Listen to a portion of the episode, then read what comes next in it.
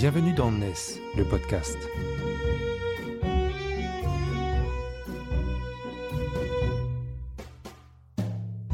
NES, c'est le média des nouvelles solidarités, édité par Harmonie Mutuelle ESS.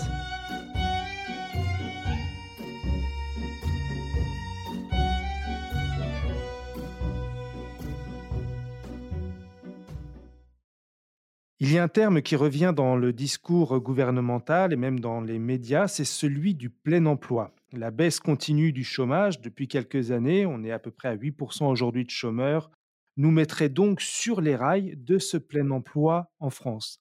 Alors cette question, ce chiffre-là et cette notion de plein emploi nous a interrogés chez NES. C'est pourquoi nous lançons cette nouvelle série de podcasts qui est rattachée à l'opus 7 de NES, le média des nouvelles solidarités, opus 7 que nous vous avons intitulé L'ESS à la tête du plein emploi.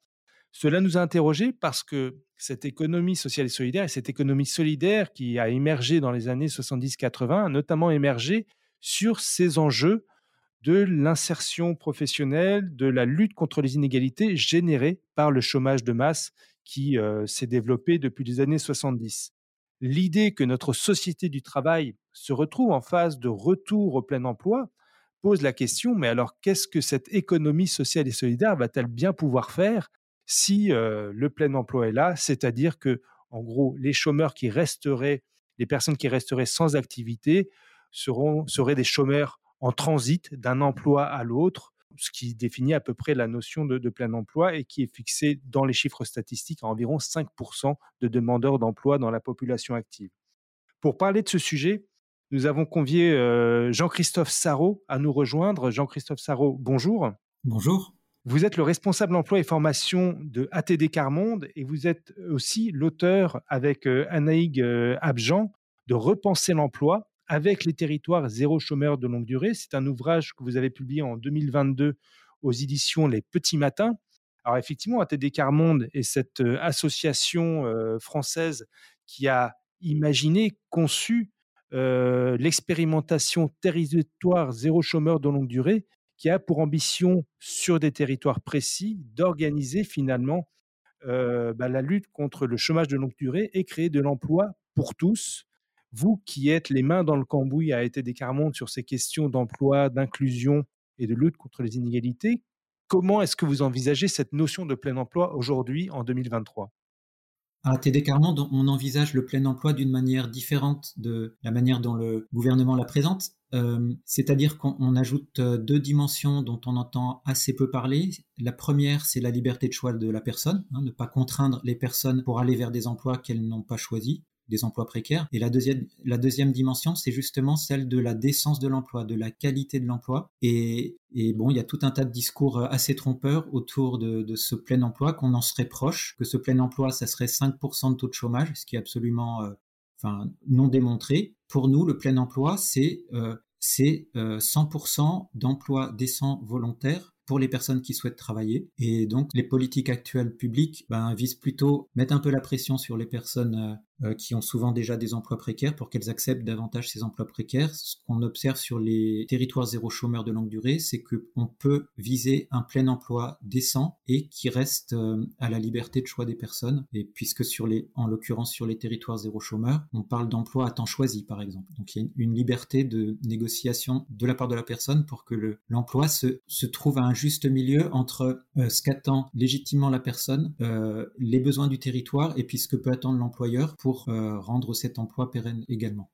L'intitulé Territoire zéro chômeur de longue durée fixe un objectif à cette expérimentation territoriale qui est de dire nul n'est inemployable, chacun peut trouver sa place et trouver un emploi. Euh, dans ce que vous nous dites, il y a d'autres termes clés, liberté de choix, temps choisi, euh, emploi décent. Est-ce que vous pouvez nous expliquer très concrètement comment s'organise un territoire zéro chômeur? On a entendu parler d'entreprises à but d'emploi, de comités local pour l'emploi. Est-ce que vous pouvez nous décrire l'architecture euh, concrète d'un territoire zéro chômeur de longue durée? Oui, alors l'expérimentation qui a démarré sur 10 territoires en 2017 et qui se poursuit encore euh, 4 ans, elle repose sur trois fondements. Le premier, c'est que les gens veulent travailler en fait. Malgré tous les discours qu'on entend parfois que les, personnes au chômage euh, ont la belle vie, qu'elles peuvent gagner plus euh, avec leurs allocations chômage ou le RSA qu'en travaillant. Les gens veulent travailler.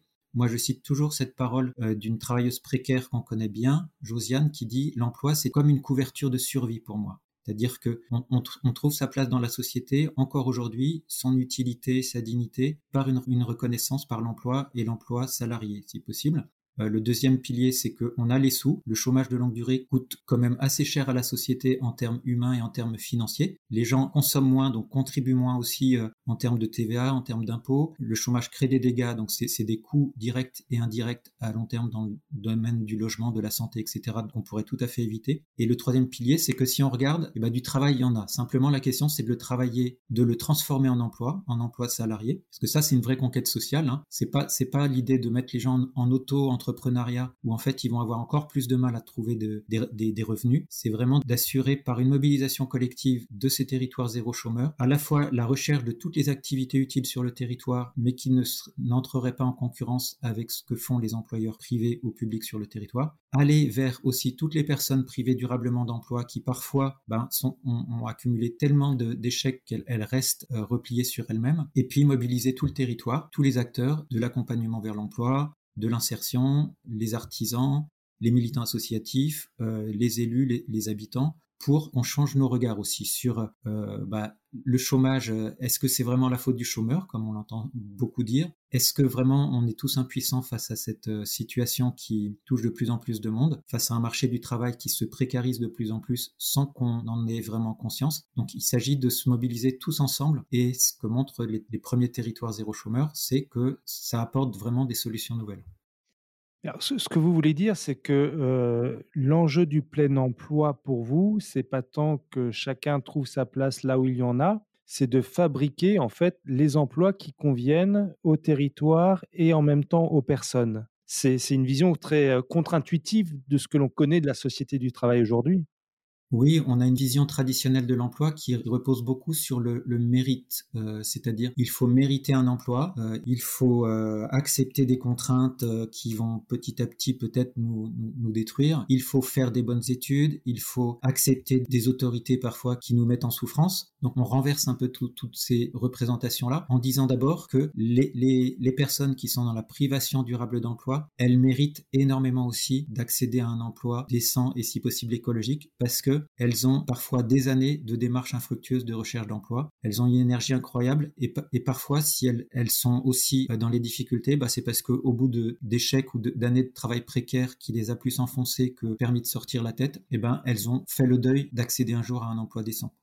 Donc il faut, réveiller toute cette énergie et, et, renverser un peu nos représentations traditionnelles sur le chômage et l'emploi. Et ce que propose Territoire Zéro Chômeur aussi, c'est un moyen de financer ces créations d'emplois décents et écologiques c'est en fait de transformer tous les coûts directs et indirects liés au chômage de longue durée en salaire et en cotisation sociale. Donc c'est une manière de redynamiser aussi les territoires au-delà des emplois qu'on va créer pour les chômeurs de longue durée puisque quand dans un village ou dans un quartier, ben, il y a des centaines de personnes sur un territoire zéro chômeur qui passent de, euh, de l'inactivité forcée et des, revenus sociaux à un salaire décent, un, CDI, et ben en fait c'est toute un, une économie qui, revit, des commerces de proximité qui peuvent transformer des emplois précaires en emplois décents, qui peuvent réembaucher et, et, et dans l'idéal, ça serait aussi permettre à ces territoires euh, d'entreprendre une transition écologique ambitieuse euh, pour faire face au réchauffement climatique et aux défis climatiques et environnementaux qui sont de plus en plus importants, on le sait bien ce que je vous propose, c'est qu'on se retrouve dans un second épisode pour aller un peu plus loin dans la description de, ce qui se passe très concrètement sur le terrain et qu'est-ce que cela nous apprend du rôle de l'économie sociale et solidaire dans cette perspective d'une société où nul ne serait inemployable parce que tout le monde serait employé. À très vite, Jean-Christophe Sarrault. Avec plaisir, à bientôt.